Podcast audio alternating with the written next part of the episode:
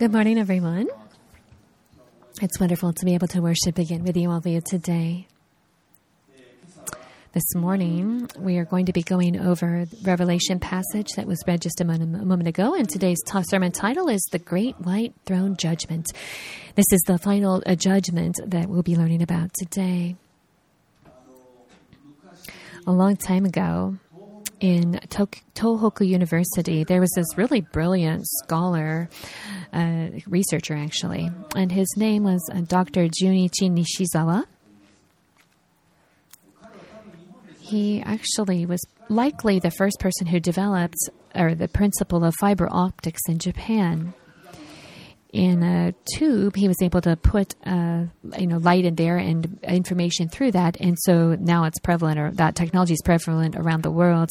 He thought of this actually around the 1950s, and in Japan, nobody even had such an idea that could exist. So the doctor w- went immediately to the patent office in Tokyo to have the patent uh, put on the product. However, the, the officials that worked at the patent office couldn't understand what it was that he was trying to do, and they denied his patent. Uh, um, uh, and so he didn't give up though, and he changed the way he uh, written this form, and he submitted again. However, it was denied once again and he just wouldn't give up though. And so he just kept changing how he wrote filled in this form for apply for a patent but it was denied again.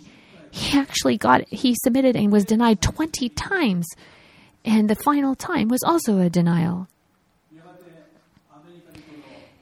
In the end uh, there was a team in the us that actually got the patent first and his idea was actually taken away from him by a scientist by the name of Charles Kao from China. And in 2009, he actually won a Nobel Prize for this technology. So, for Japan, this concept of fiber optics, uh, Japan, you know, sorry, should have gotten a huge benefit from this, but unfortunately, that uh, wasn't the case. Why is it that the patent office officers denied his application? Is because they couldn't understand what it was he was trying to do. He, and it seemed that his uh, idea was just something that was far fetched. However, for us, we can't really, you know, get angry at these patent officers because if there's something you can't understand, then why would you give permission for it? And when we do face something we can't understand, we, we usually just ignore it or deny it. And we just say, that can't be possible. For example, many people, when they hear about Jesus Christ, they don't understand him. And the main re- one reason why is they just think he's a normal human. Maybe at best, like a you know famous person or religious leader or something.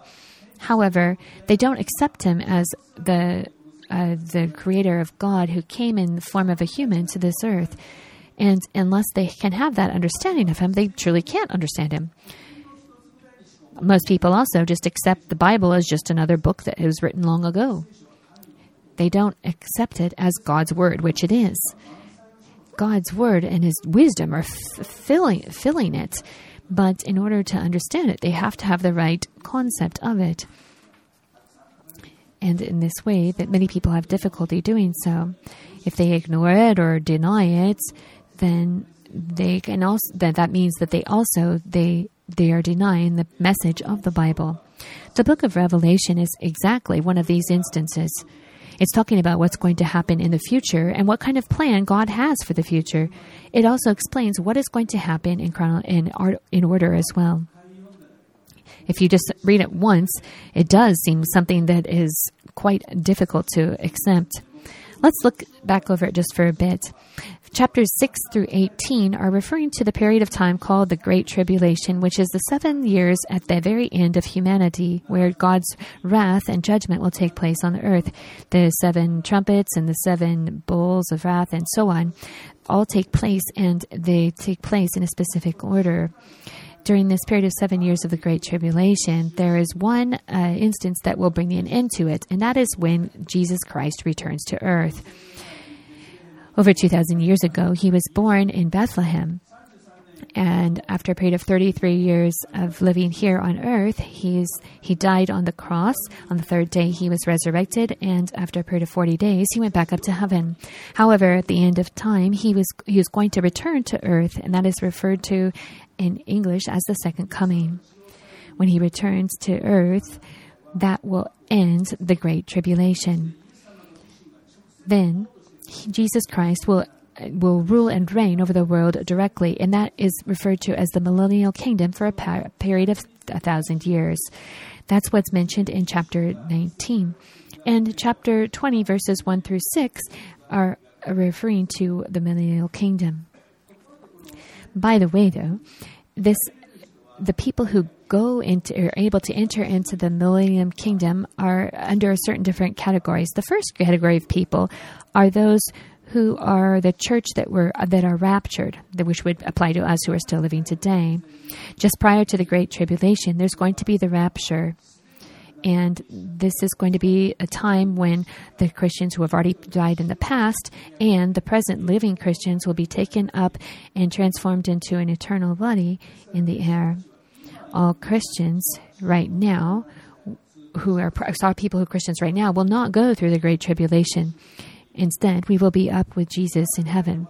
At the end of Great Tribulation, when Jesus returns, all of us who have received a glorified body will also come back to him, to earth with him. And when Christ is the King, then we will be uh, really, really reigning with him, as I explained the last time. There's also people who go into the millennial kingdom who are people who became Christians during the Great Tribulation who were martyred for their faith.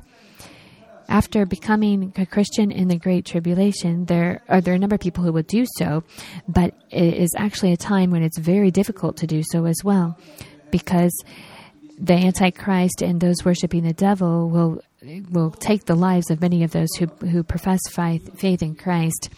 They many of them will in that way be martyred for their faith these people who are martyred will also receive glorified bodies and enter the millennial kingdom with us as well.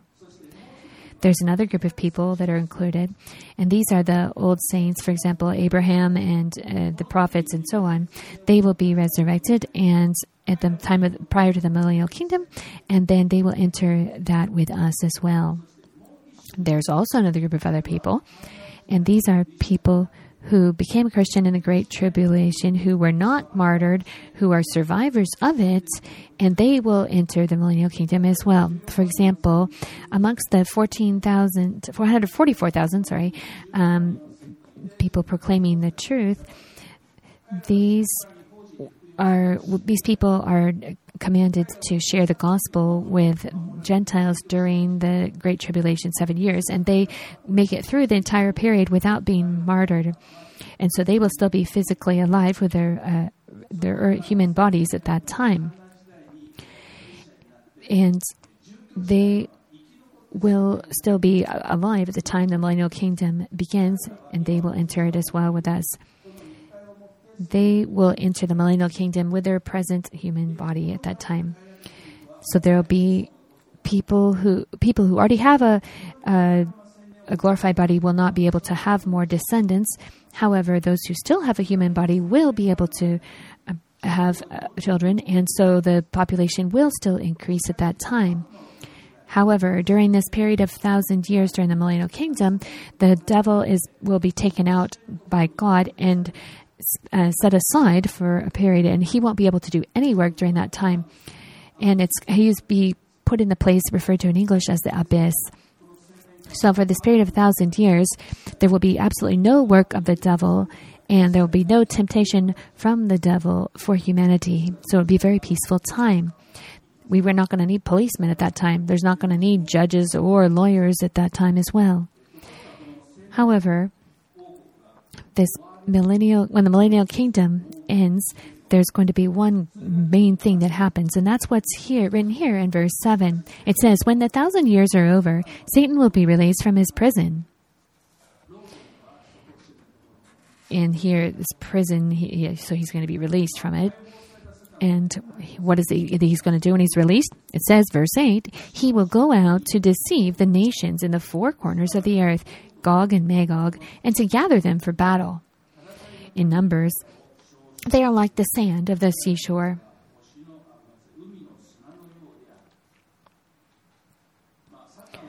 So Satan was tied up for a thousand years, but at the end of that time period, he's released. And the first thing he does is to get back at God again. When you see this, you can see that Satan was, even though he was given plenty of opportunity to repent, he chose not to. And that's his true character. When he's allowed freedom, all he wants to do is get back at God and he gets friends to do go along that with him. And these people who he gets are those who are born during the millennial kingdom, and he tempts them. And you would think you might remember how Adam, Adam and Eve were tempted in the the garden. They were in a perfect uh, environment. There was no concerns whatsoever, but they were easily uh, distracted by the temptation of the devil.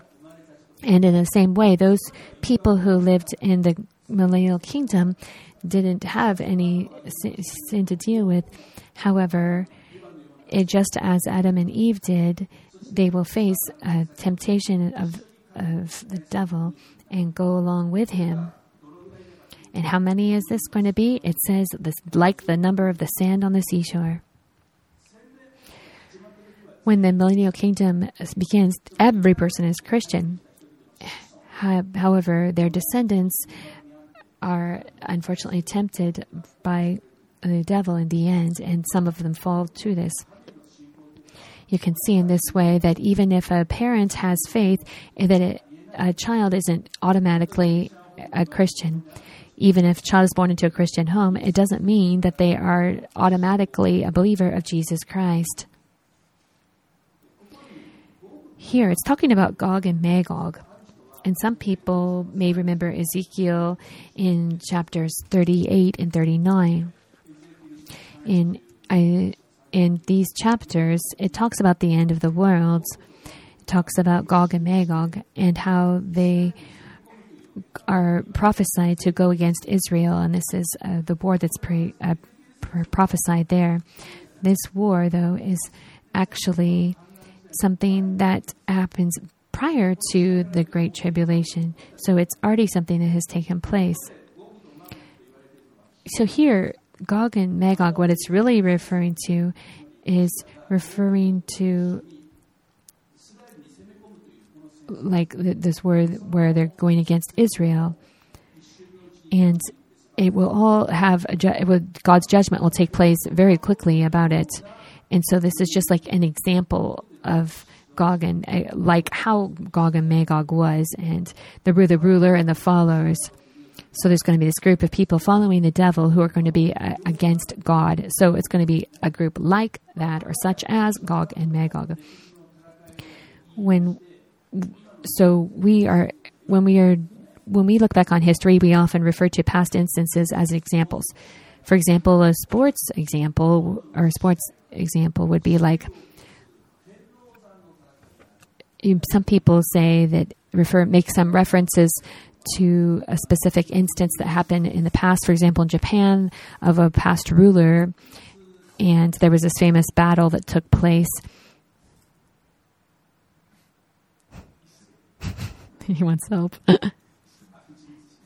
so there's these famous people in Japanese history, and and people, you know, think about think about refer to this past instance and what the outcome of that battle was when they're thinking about a specific sports game coming up.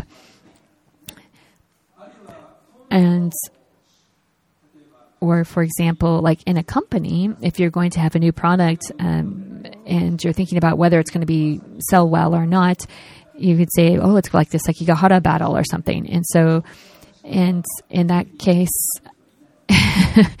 there wouldn't be people say, "Oh, I'll go to Gifu Prefecture in light of that," because it's it's all based on a historical event and just an example of a, a certain outcome that occurred from a famous battle in the past.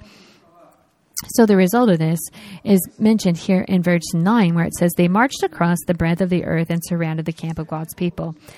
In the thousand year reign, uh, it's referring here to Jerusalem, and how Satan's group is going to surround it. In just an instant, though, fire came down from heaven and devoured them.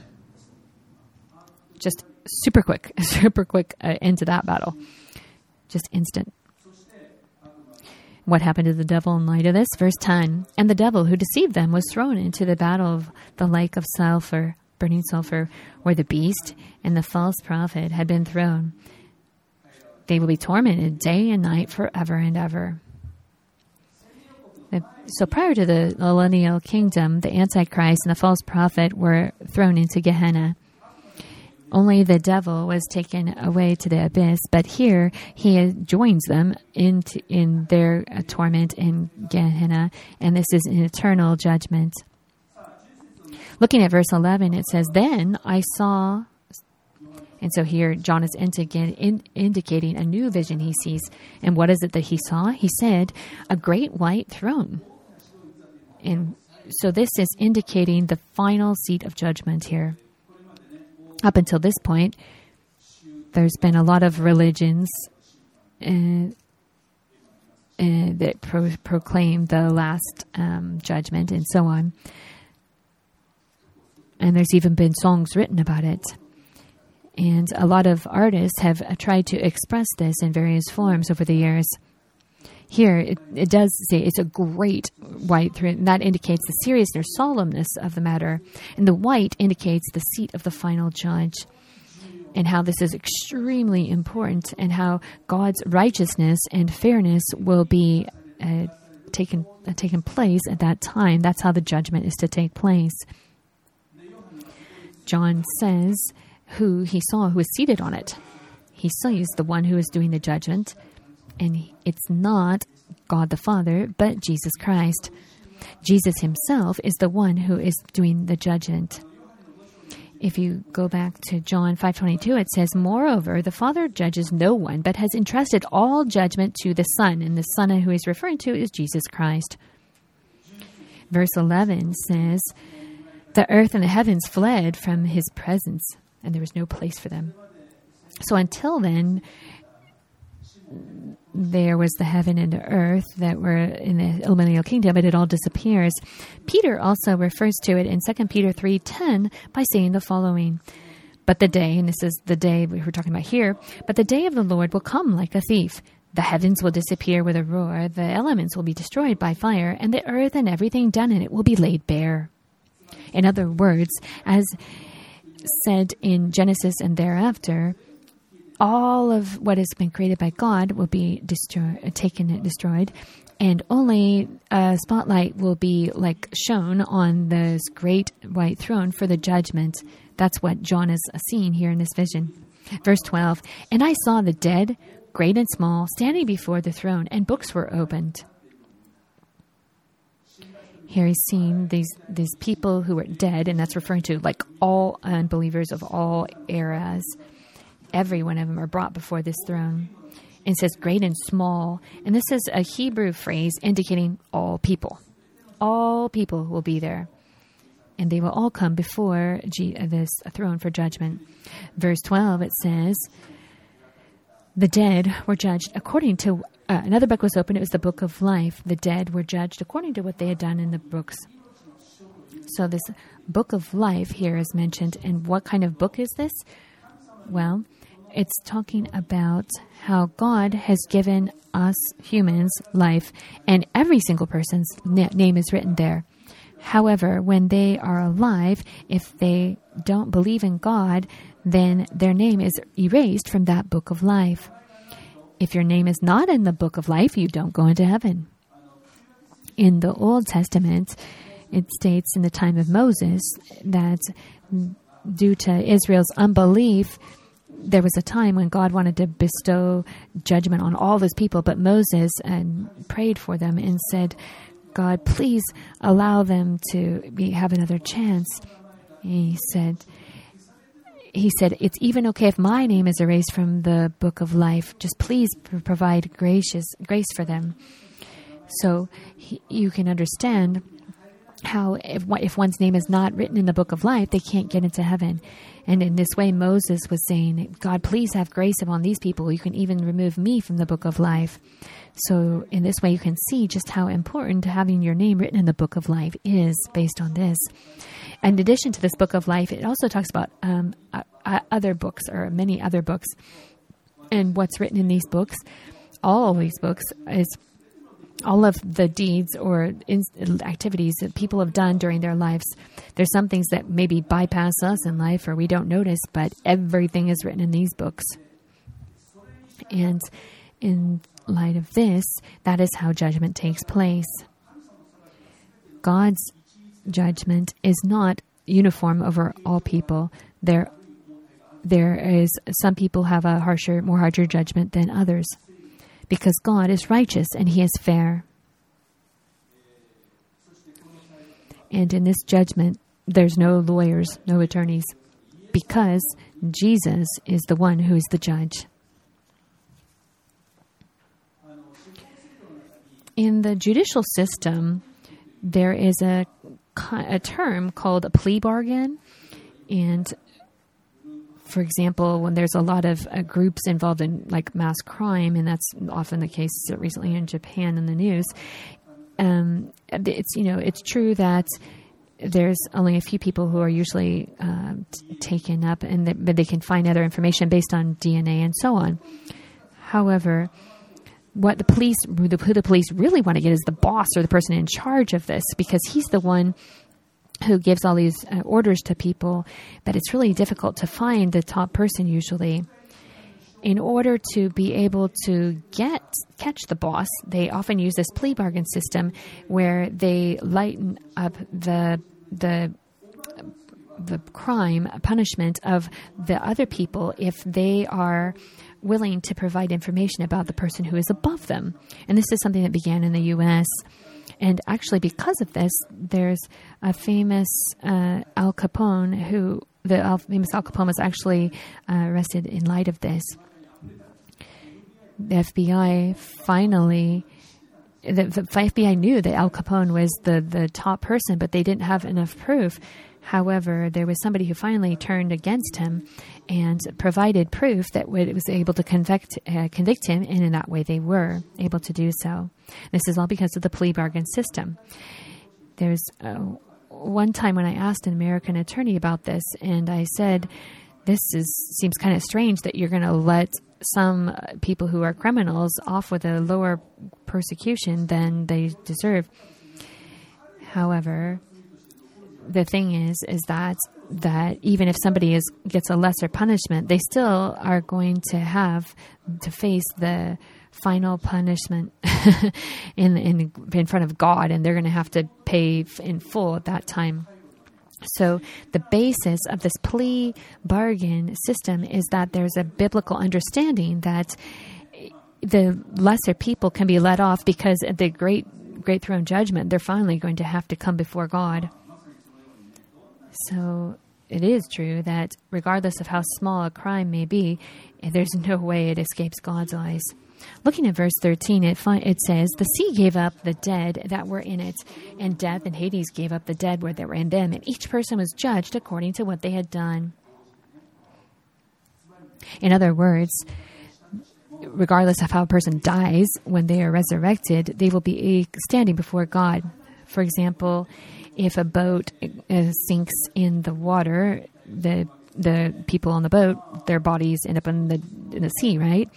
And eventually, their bodies turn into fish food. However, even if that's what happens to them, or like in a severe case when a body's person's body is completely destroyed and there's the hands in one place, feet in another, and whatever, eh, they will come back in full before God for this judgment even if they, when they died, their body was in various pieces, it will all be in one uh, specific um, body at that time, and then they will be judged. And then in verse 14 it states, Then death and Hades were thrown into the lake of fire. The lake of fire is the second death. 15. Anyone whose name was not found in the written book of life was thrown into the lake of fire. Here, you can see it's talking about death and is and how it's uh, been thrown into fire. So this thing called death, in and this fact of death, is going to be thrown into lake of fire. In other words, the concept of death will no longer exist. And Paul writes actually in 1 Corinthians 15 26 the following The last enemy to be destroyed is death. So death in and of itself is going to disappear. And here it's also talking about the second death, right? So that would indicate that there's a first death, right? And the first death is actually our physical body death that it's referring to. And everybody is going to uh, experience this, whether they're Christian or not. The first death applies to everybody. However, the second death it's talking about is being tossed into Gehenna or the lake of fire for eternity. And those of us who are Christians will not experience this. Anyone who doesn't believe in uh, uh, Jesus will be thrown in, though. So, this place called Gehenna, or Lake of Fire, is a place where it's kind of written like a lake and they they think of like hell as that as this like eternal fire and people who don't believe in Christ are just like held over it kind of and this is kind of like a buddhist uh, way of thinking actually that's not the case though in other places where it mentions about again it mentions a dark area area area sorry in other words it's a place where it, it's hell and it's a place where God just is not present. So there's no God's God's love and God's grace is not in existence in this area. God's character is not reflected in this area at all. And what kind of character does God have? fruit of spirit, love, joy, peace, patience, kindness, goodness, faithfulness, gentleness, self control. And this is a world where none of these things exist. It's all the opposite, right? So it would be things like hatred, complaints, dissatisfaction, anger, fear, betrayal, hostility, remorse, regret. All of these things are going to be filled in this filled in this area of Gehenna or the lake of fire. And that's where people will be spending eternity. And who would want to be in a place such as that? There are sometimes people who make jokes, even that, oh, if I don't believe in Jesus, it's no problem. I'll just go to hell because all my friends will be there. And so they just assume that they'll just have a great time in hell with all their friends. However, in hell, there's no fun, there's no interesting, there's not, nothing's good there. And there's nothing you would enjoy about being there. It's all uh, betrayal and hostility and fear and regret and forever. It goes on forever. You would just regret completely what you had done with your life, and you keep regretting and regretting, and also remembering how you had an opportunity to go to church, or that you had an opportunity to believe in Jesus. You had an opportunity to read the Bible, but you didn't read it. You went to church and heard the message, but decided to deny it, and you just regret forever what you had done with your short life here on earth. And this is what the place of the lake of fire is. Why is it that the Bible writes such as this? It's because it's a warning. God doesn't want anyone, not a single person, to go there. And this place of the lake of fire is a place of eternal judgment. And who is it God that cre- created this for originally? It was for Satan and his angels. And that's what it's and what it is written in the Bible, these evil spirits are the ones who to have receive receive eternal judgment here in the lake of fire, and that's what it was originally created for. So the devil realizes that that's his eternal uh, uh, destination, and he can't win against God. And, and because he can't win against God, he does the only thing that he can do is to make God sad he thought of this how he could do so, and that he he and what he did is he, he, does is he tries to get as many people as possible whom God loves to join him in the lake of fire, and that's how he is first uh, tempted Adam and Eve, and he was successful at that. And over the history of humanity, he has also tempted and continues to tempt people at all times. It's likely too that you have heard his voice in some way. He's saying, "Oh, there's no such thing as God." You're not loved by God. And uh, Pastor Anjiki's lying to you. Don't believe what he's saying. The Bible doesn't say that. Look, what? How could this possibly be true? Even if you pray and nothing, prayers don't come answered. This is all fake.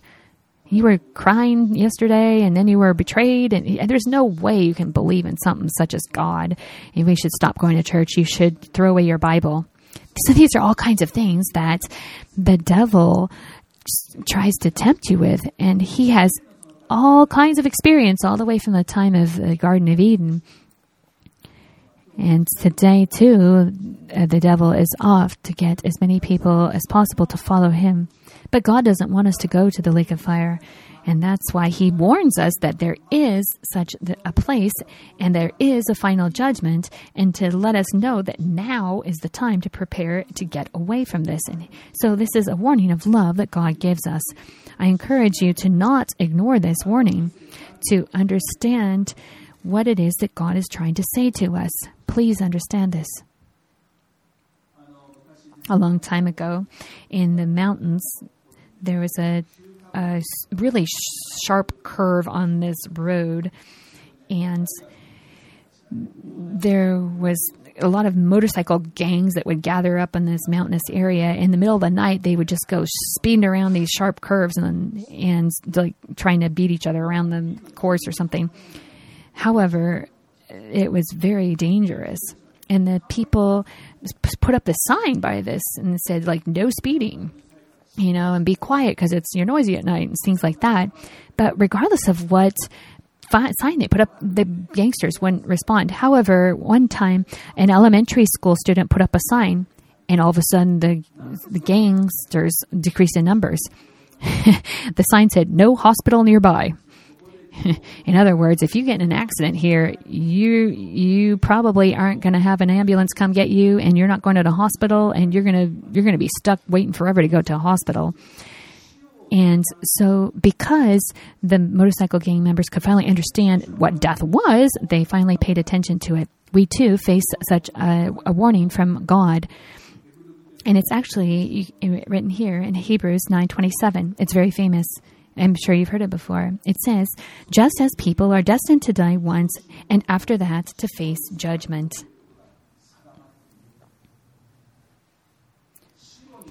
So after death, we face judgment. And that is something we can't avoid. That's what's called is the, the great white throne judgment, which we read about today. However, some people think, oh, there's no way that can be true. It's just what the Bible says. And they're like, I don't believe it. And if we just die, we just go into nothing and we just turn into dust and then just disappear. However, this warning is something is true and God loves us enough to tell us about it, he explains us. He explains clearly we die once. The first time we die, there's nobody's going to de- deny that we die once we physically die. There's no, there's nobody's going to argue with that. if somebody argues with death, it's crazy. Everybody we see, every day we see around us, people who die. You see the newspaper, and you're like, oh, there's there's no day ever where it's like nobody died and we have seen and experienced death in various forms throughout our lives as well. Nobody's going to deny this. So God explains here that yes, it is true that everybody first physically dies, but in the same way, there is also another judgment and a second death that is going to take place thereafter. So you need to be prepared, and God has given us this huge warning in the form of the Bible to know that there is a final judgment after our physical death. And in light of that, we are to do what we can to avoid this, and that is to accept Jesus Christ as our Savior. Today, many of you here, I believe, have already accepted Jesus Christ, and this your this great throne judgment will not have any impact on your life. However, there's many of you who have family members or friends or other people you know who are not saved. I encourage you to, uh, re- when you read about this judgment, to not just think about yourself and how you don't have to, you don't have to go through this, but at the same time, I want you to remember and uh, those around you who aren't in the same position as yourself and to pray for them and to truly reach out to them with the gospel truth, invite them to church, invite them to read the Bible, and so on. And first, though, start with prayer for them. Let's pray together. Dear Heavenly Father, thank you so much for allowing us to be able to uh, read about the great white throne judgment and understand more about what it is. We thank you that we don't have to be part of that and we can be relieved because of that. But at the same time, we are heart, heavy in hearts because there are many of our family members and friends and other acquaintances who are not saved yet. Lord, we really pray for all of them that they will be saved by Jesus. And we ask that you use our testimony and life to be able to reach them. We pray in the name of our Lord Jesus Christ. Amen. Now we'll have a moment to pray together in silence.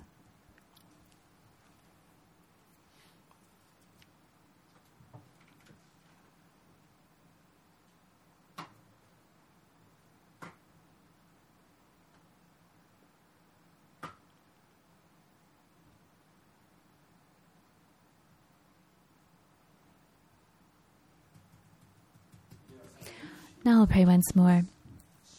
May the grace of Jesus Christ, the love of our Heavenly Father, and the fellowship of the Holy Spirit be with you all now and forevermore. Amen. Today we have communion. There are two locations in front and one in the back. You can just go to whichever location is closest to you. Please uh, disinfect your hands first and take the grape juice and the bread, and then return to your seat. Please only do so if you're a believer in Jesus Christ. Thank you.